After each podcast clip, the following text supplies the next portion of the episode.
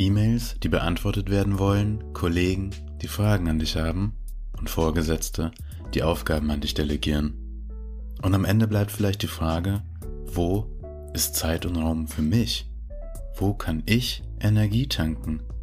Denn die brauche ich doch, um meinen Job gut zu machen, als Mensch hier aktiv zu sein und auch Spaß dabei haben zu können.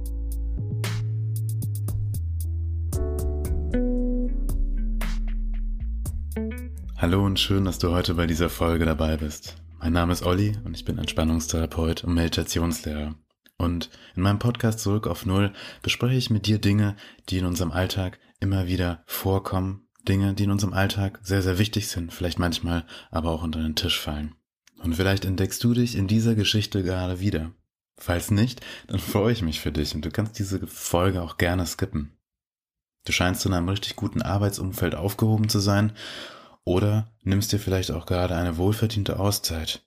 Und du bist ein Mensch, der seine eigenen Grenzen bereits gut kennt und danach handelt. Ansonsten lade ich dich sehr gerne dazu ein, mit mir in den nächsten Minuten durch ein paar Gedanken zu gehen und dabei vielleicht auch einige Lösungsansätze für deinen entspannteren Arbeitsalltag zu finden. Denn immerhin verbringen wir mit einem Vollzeitjob ja, einen sehr großen Teil unserer Wachenzeit mit Arbeit. Warum die also nicht nach unseren Möglichkeiten so gestalten, dass wir uns wohl in diesen Stunden fühlen? Bei vielen meiner Klientinnen und in meinen Workshops taucht das Thema Arbeit ist gleich grenzenloser Stress immer wieder auf. Das kann oft daran liegen, dass wir, wie gerade schon gesagt, zum einen viel Zeit mit unserem Beruf verbringen, zum anderen aber auch, weil wir in den meisten Jobs mit vielen Menschen zusammenarbeiten und jeder Mensch anders kommuniziert, anders empfindet und wir alle von Natur aus gerne den Weg des geringsten Widerstands gehen. Da wir also nicht alle gleich sind, gibt es oft automatisch Reibungen, Meinungsverschiedenheiten, unterschiedliche Kompetenzen und Qualifikationen. Lass uns dabei aber beachten, dass diese Unterschiede natürlich auch ein guter Boden für ein kreatives Miteinander, für großartige Ideen und gegenseitiges Inspirieren sein können.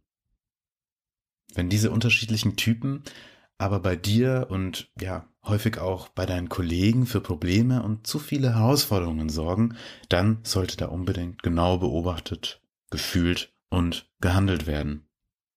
Lass uns also mal genauer anschauen, wie wir durch Beobachten, durch Fühlen und Handeln unseren Berufsalltag positiv beeinflussen können. Beginnen wir mit der Beobachtung.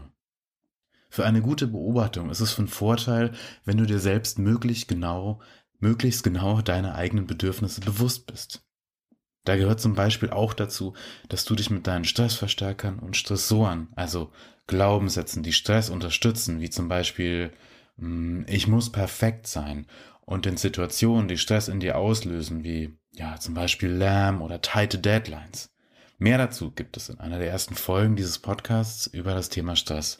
Hör da gerne nochmal rein, wenn du hier nochmal für dich das Thema Stress und wie du damit umgehen kannst auffrischen möchtest. Und jetzt stell dir mal vor, dass du mit deinen für dich klaren Bedürfnissen und dem Wissen über dich dir einen Garten anlegst. In diesem Garten weißt du, wo du chillen kannst, wie du Kraft tankst. Ja, du weißt, wo es noch etwas zu tun gibt und wo immer mal wieder auch Unkraut gejätet werden muss. Denn auch das gehört natürlich dazu. Wenn wir einen schönen Garten haben wollen, der braucht Pflege und der braucht Liebe. Und was passiert, wenn wir uns ja zu wenig in unserem Garten aufhalten und zu wenig um ihn kümmern? Zum einen verpassen wir vielleicht schöne Momente der Erholung in unserem eigenen Garten, weil wir vielleicht so sehr damit beschäftigt sind, von A nach B zu rennen oder neidisch auf die Gärten der Nachbarn zu schauen. Und zum anderen beginnt unser Garten durch unsere Abstinenz zu verwahrlosen. Wenn wir das also nicht möchten, dann versuchen wir viel Zeit in unserem wunderschönen Garten zu verbringen. Und wir sind auch bereit, Zeit da rein zu investieren, weil wir wissen, was wir dafür zurückbekommen. Das ist unsere Hut, unser ganz eigener Bereich, unser Wohlfühlort. Und wenn du schon mal die geführte Reise zu deinem Wohlfühlort mit mir gemacht hast, dann kommt da jetzt vielleicht auch das ein oder andere Bild wieder bei dir auf. Und ich glaube, was wir in unserem geliebten Garten super gut machen können. Ja, wir sind da gesettelt, es ist unser Bereich und wir können von dort aus, von der gemütlichen Bank auf unserer Tasse oder auch vom lauschigen Plätzchen unter dem Baum aus beobachten. das können wir super gut da machen. Wir können ganz entspannt und ohne zu bewerten beobachten, was da auf der Straße und ringsherum um unseren Garten so vor sich geht. Schließ dazu, wenn es die Situation vielleicht gerade zulässt, gerne mal für einen Moment dein Au deine Augen und vielleicht kannst du dir das ja gerade vorstellen. Du und deine Bedürfnisse. Auch deine kleinen und vielleicht größeren Baustellen. Deine Herausforderungen. Die Dinge, die du gerne noch machen möchtest alles auf seinem Platz und du weißt, dass du alles so gut pflegst, wie es dir gerade möglich ist. Nicht mehr und auch nicht weniger. Und da sitzt du, einfach nur da, und du beobachtest und schätzt diese Zeit in deinem Garten.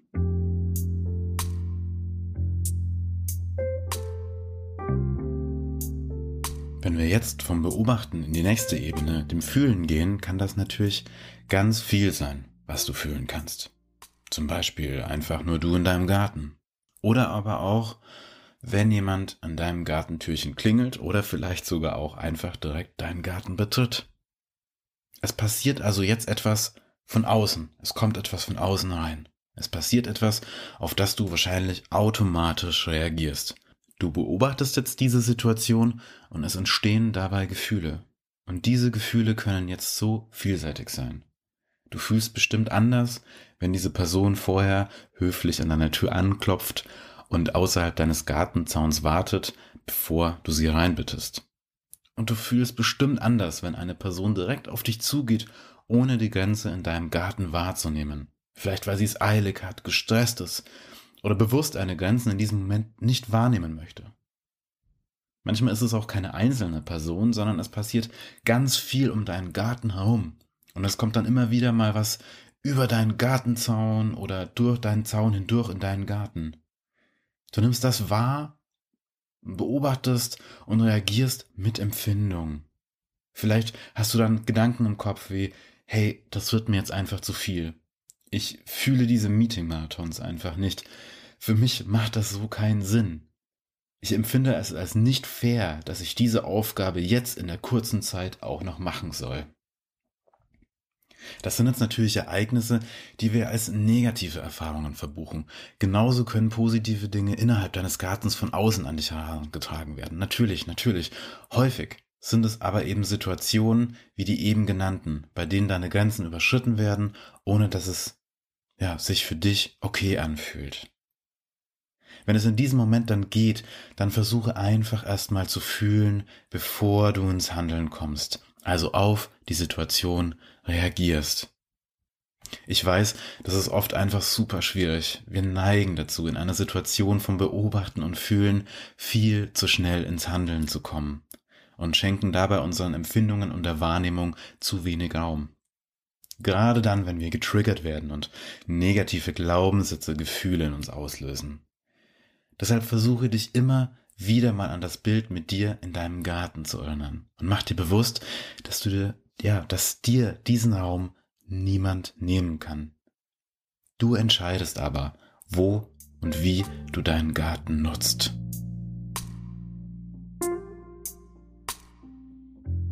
Wir sind jetzt also in der dritten Ebene, ja, auf der dritten Ebene, dem Handeln angekommen. Und du bist sicher nicht überrascht, dass ich dir als Entspannungstherapeut ein achtsames Handeln empfehle. Also auf deine Beobachtungen und deine Gefühle zu vertrauen und diese bewusst wahrzunehmen, um dann, wirklich dann erst eine Entscheidung zu treffen, wie du darauf reagieren und wie du handeln möchtest. Warum? Weil wir so üben können, nach unseren Gefühlen bewusst zu handeln und dabei automatisch auf uns zu hören. Wir handeln also nach dem, was wir für richtig halten, nach unseren Bedürfnissen, in Respekt zu uns selbst, mit Respekt und mit Respekt zu unserer Umgebung. Warum ist das im Berufsleben so wichtig? Weil wir dort eben viel Zeit verbringen und wahrscheinlich täglich auf verschiedene Situationen reagieren. Wir wollen mit einem guten Gefühl in den Arbeitsalltag starten und mit einem guten Gefühl, dem Gefühl, uns selbst zu spüren, auch nach Hause gehen können. Ich hatte zum Beispiel mal einen Kollegen bei meinem ersten Job in Hamburg. Mm, ja, wir hatten einen Konflikt, aber ich habe mich erst getraut, das dann anzusprechen, nachdem eine andere Kollegin mir ebenfalls bestätigte, dass er auch ihre Grenzen überschritten hat. Letztendlich habe ich dann allein mit ihm das Gespräch geführt und ja, war dabei bestärkt natürlich durch die Bestätigung meiner Kollegin. Im Nachhinein betrachtet hätte ich noch mehr auf meine eigenen Gefühle auch gern hören können und meine Grenzen bewusst, mir meine Grenzen bewusst sein und das Gespräch auch ohne die Bestätigung meiner Kollegin führen können. Ich bin mir sicher, dass es dann auch trotzdem für uns alle zufriedenstellend ausgegangen wäre. Denn das ist es übrigens. Wir konnten auf einen gemeinsamen Nenner kommen und haben wieder ein gutes Arbeitsklima hergestellt. Ein ähnliches Beispiel brachte kürzlich die liebe Katrin bei meinem regelmäßig stattfindenden Online-Treffen, dem Hüge Friday. Da sprechen wir immer über verschiedene Themen und da fiel eben auch dieses Thema, hey, wie finde ich meine Grenzen im Arbeitsalltag? Und Katrin arbeitet selbstständig als Designerin für Agenturen. Sie war damals mitten in einem Projekt für eine Agentur, als sie dann eben feststellte, dass es ja einfach zu viel wird. Sie nahm das wahr und merkte, okay, so wird die Qualität der Arbeit leiten und die Ziele sind einfach zu unrealistisch gesteckt. Katrin beschloss dann, die Situation direkt mit dem Team zu besprechen und daraufhin wurden Lösungen für entspannteres Arbeiten gemeinsam erarbeitet. Beide Beispiele zeigen für mich eins, dass wir das Kommunizieren generell und das Kommunizieren unserer eigenen Grenzen im Besonderen in unseren Zeiten jetzt hier unbedingt salonfähig machen sollten. Weil gerade unsere Generation so viele Eindrücke und Situationen von außen, ja, zu bewältigen hat. Wir haben so viele Eindrücke und Situationen von außen zu bewältigen, für die wir grundlegend so wahrscheinlich gar nicht gemacht sind. Und ich finde, es muss eine Kultur der Wertschätzung füreinander und für uns selbst gestaltet und etabliert werden, um zum einen eine sinnvolle Arbeit ansprechend zu leisten und dabei als Mensch nach unseren Bedürfnissen zum anderen auch leben zu können. Wir alle haben einen Garten, jeder einzelne Mensch. Aber festgefahrene, veraltete Strukturen, negative Glaubenssätze und Muster können eben dafür sorgen, dass sich viele Menschen ungewollt in einem Garten aufhalten oder ein anderer Garten vielleicht ganz leer ist, obwohl dort auch gerne mal Besuch erwünscht wäre. Lerne dich und deine Grenzen kennen und handle danach. Nimm dir die Zeit dafür und übe das bewusste Handeln. Sprich an, wenn du eine Meetingstruktur nicht sinnvoll findest. Hake nach, ob eine Aufgabe jetzt sofort erledigt werden muss oder ob es deinem Gegenüber reicht, dass du dich darum kümmerst. Sobald du deine aktuelle Aufgabe erledigt hast. Oft reicht es in diesem Beispiel nämlich Menschen zum Beispiel, dass ihre Aufgaben angenommen wurden und der Zeitdruck dahinter ja, der ist nur vermeintlich erforderlich, um dem Ganzen Nachdruck zu verleihen. Wir Menschen sind so, wir übernehmen Muster von anderen, ohne groß darüber nachzudenken und reinzufühlen, ob das auch wirklich wir sind. Und das passiert in jeder Branche, in jedem Beruf, egal ob Chef, Chefin oder in einer anderen Tätigkeit. Wir übernehmen Muster und wir denken oft im Alltag dann nicht mehr darüber nach. Auch je verfügbarer du dich zum Beispiel im Homeoffice machst und ständig im Teamchat online bist und sofort antwortest, desto mehr gewöhnen sich deine Kollegen und Kolleginnen da natürlich daran. Du bist ständig erreichbar, also kann man dich auch ständig kontaktieren und dir bestimmt auch noch eine Aufgabe rüberschieben. Da verschwimmt dann oft die Wahrnehmung der anderen gegenüber uns, dir als Mensch. Da muss dann miteinander gesprochen werden. Oft ist es doch so, also ich weiß nicht, wie es da dir geht, aber ich habe das schon so oft beobachtet. Oft ist es so, wenn wir etwas anstoßen, was sich bisher niemand getraut hat, eben in einem Team dann zum Beispiel, sind die anderen total froh, dass wir das gemacht haben. Ist dann, Mensch, bin ich glücklich, dass du das angesprochen hast gestern im Meeting. Ich freue mich, dass wir darüber sprechen konnten. Wir meinen sowas alles meistens nicht böse, wenn wir, ja, Aufgaben vielleicht zu viele verteilen, all diese Dinge. Wir sind nur oft selbst in unserem Muster gefangen und versuchen uns da irgendwie durchzuwinden. Es wird auch dabei bleiben, wenn nicht Einzelne, wenn nicht wir versuchen, im Kollektiv und auch für sich diese Grenzen neu zu entdecken und vorhandene wieder aufzurichten. Kein Job ist so wichtig, dass du dich dafür komplett aufgeben musst. Harte Phasen kann es mal geben, darüber muss gesprochen werden, aber die sollten nicht bis zum Ende aller Tage gehen. Frag dich da auch mal selbst, kann ich mir vorstellen, in genau diesem Muster auch in einem, in zwei oder fünf Jahren noch zu arbeiten und einen Großteil meiner Zeit unter der Woche, vielleicht auch noch am Wochenende, so zu verbringen? Ist da der Gedanke dann vielleicht, aber was ist, wenn ich diesen Job nicht mehr habe? Stark in dir, dann frag dich, ist es eine grundlegende Angst vor Veränderung oder Verlust, den du da empfindest und den du vielleicht jetzt auf deine Jobsituation projizierst?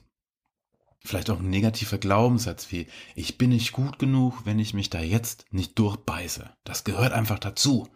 Oder zu kündigen bedeutet automatisch, dass ich meinen Lebensstandard verliere. Im Job sollen wir 100% geben. Was ist aber, wenn wir von den 100% ja auch noch was für Freunde, Familie, unsere Gesundheit und einfach uns selbst brauchen?